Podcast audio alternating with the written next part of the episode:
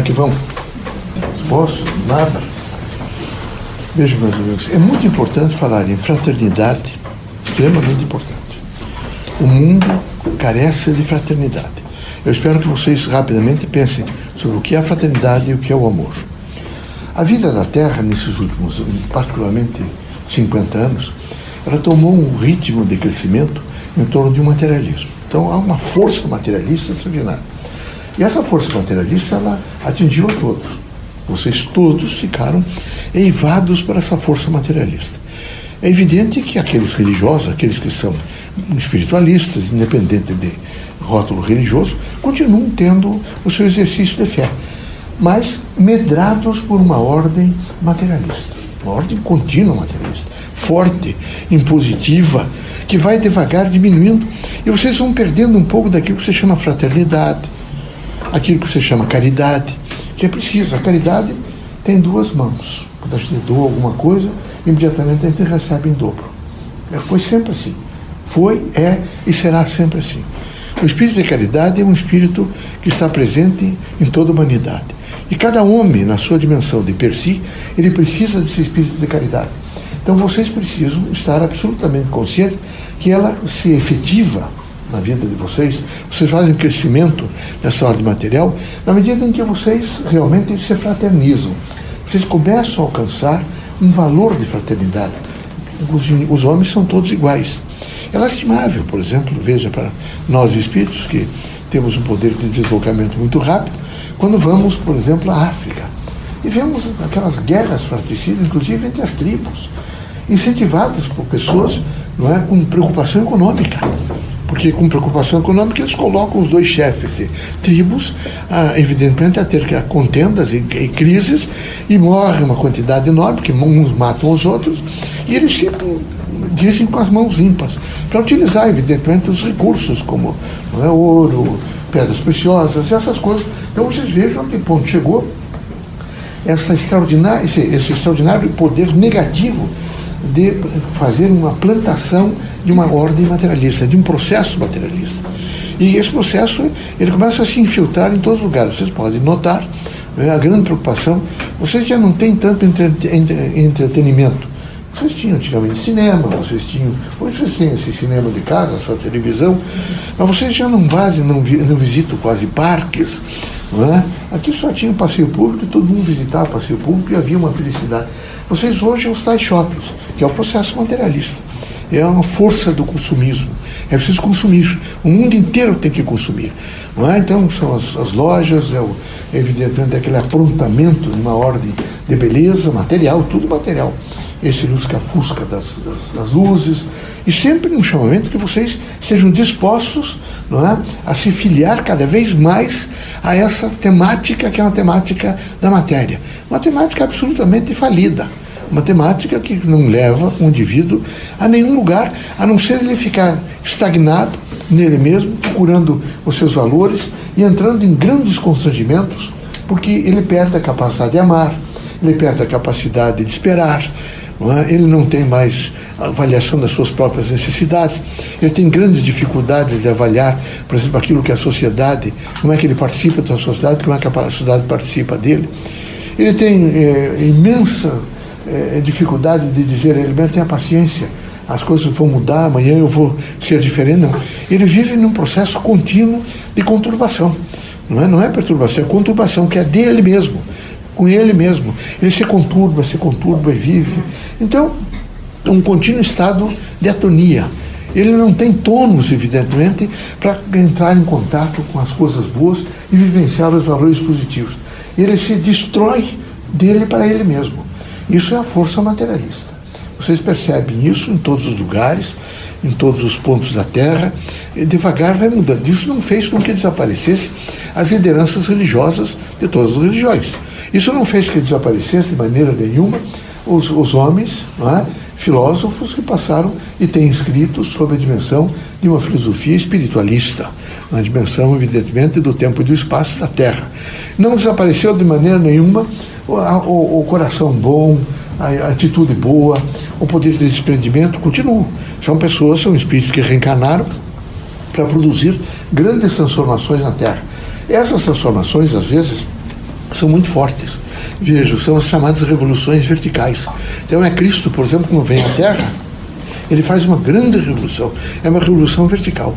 Até então, os, os profetas, as pessoas todas que vinham, faziam revoluções horizontais davam as mensagens, as pessoas absorviam, repetiam, se transformavam, mas com Cristo há uma revolução vertical. A mesma coisa ocorre na ciência, por exemplo, são os homens de laboratório que fazem descobertas e quando elas são intensas, profundas, até mesmo na área, por exemplo, que eu atendo, na área de saúde, vocês conhecem, por exemplo, as revoluções que operaram, inclusive, na manutenção da vida com mais tempo na Terra, de homem a homem, homem cada um de per si, essas dimensões críticas está com todos, vocês todos, através desse tônus que vocês têm, vocês estão alimentando esse mundo novo.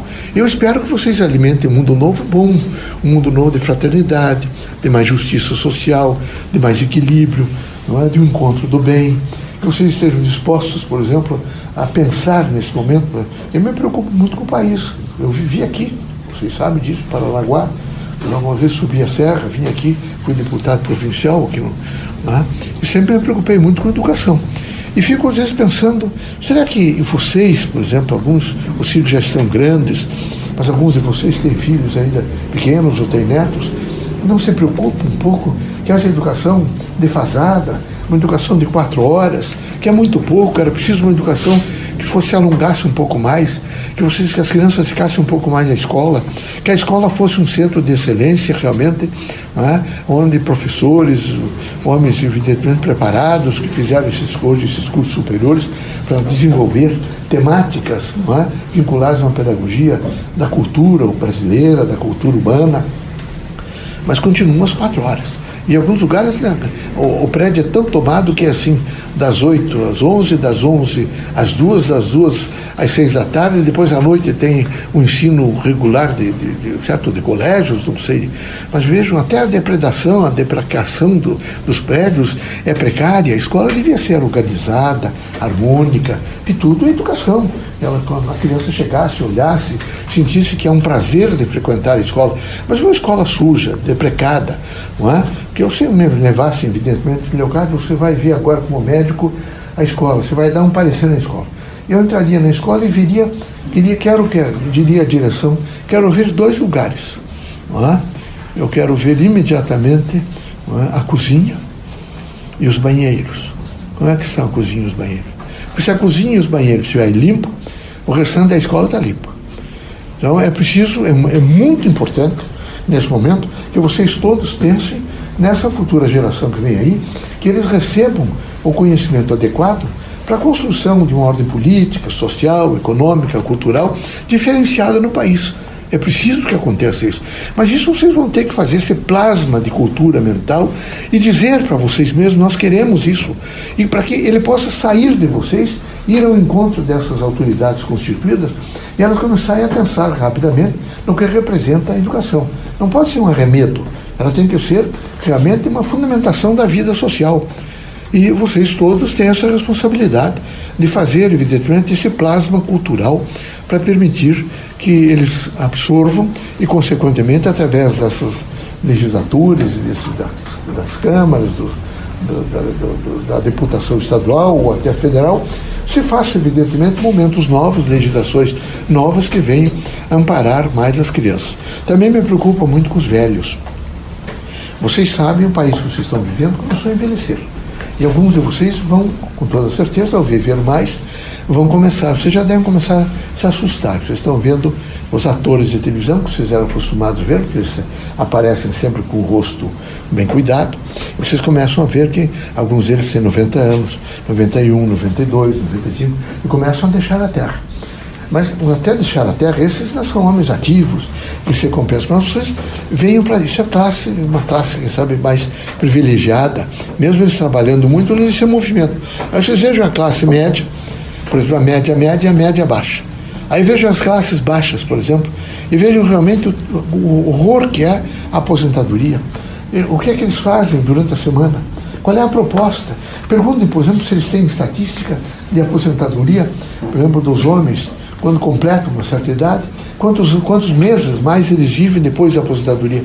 Quem sabe seis meses, oito meses, porque eles ficam tão desesperados, eles dizem que já não são mais ninguém, porque eles estão acostumados a fazer aquela construção. Isso é muito grave.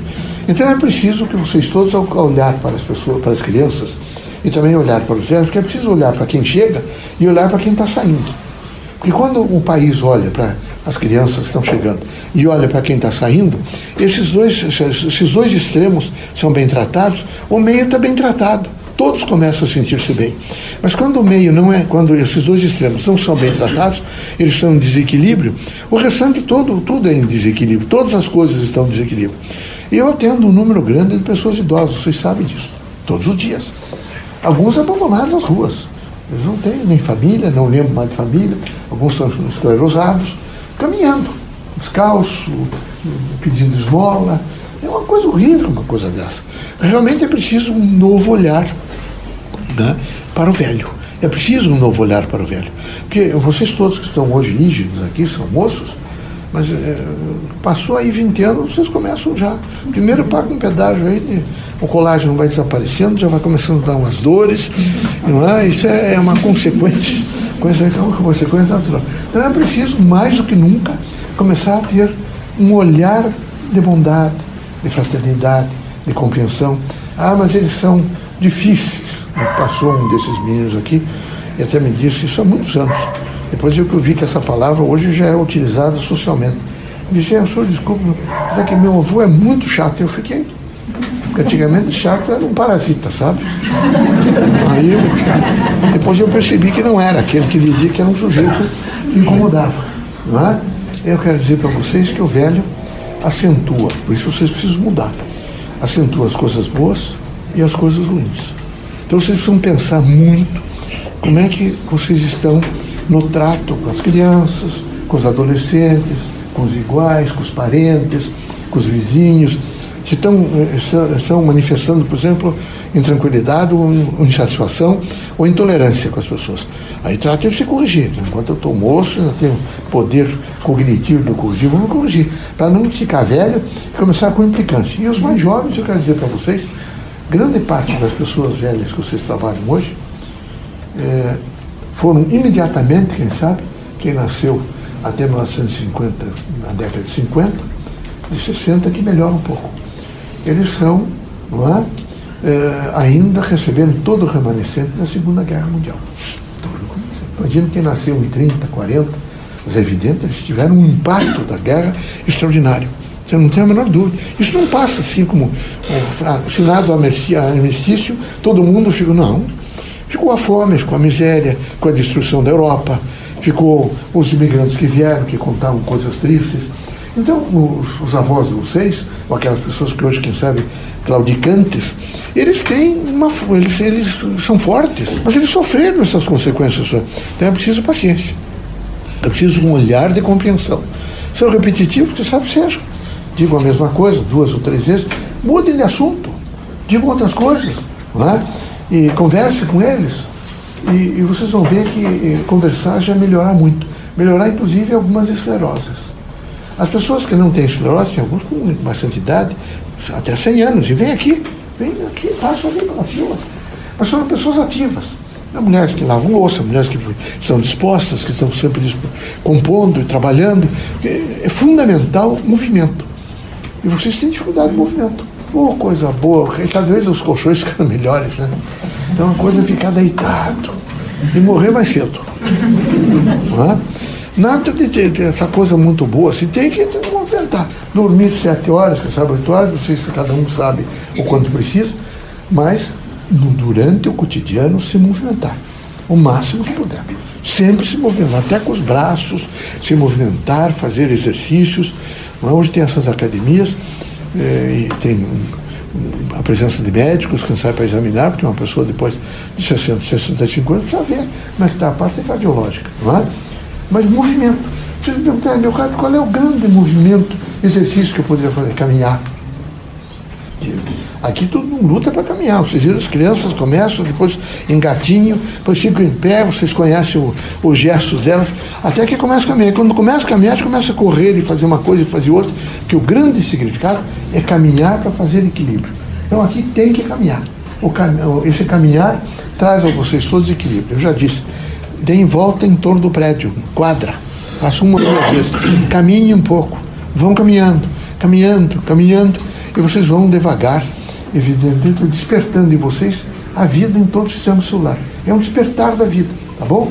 Deus os abençoe, Jesus os ilumine, que vocês sejam fortes, dispostos, com ânimo, com muita coragem e que, por favor, pensem nesses dois extremos da vida, nas crianças e nos velhos. É preciso pensar nos velhos.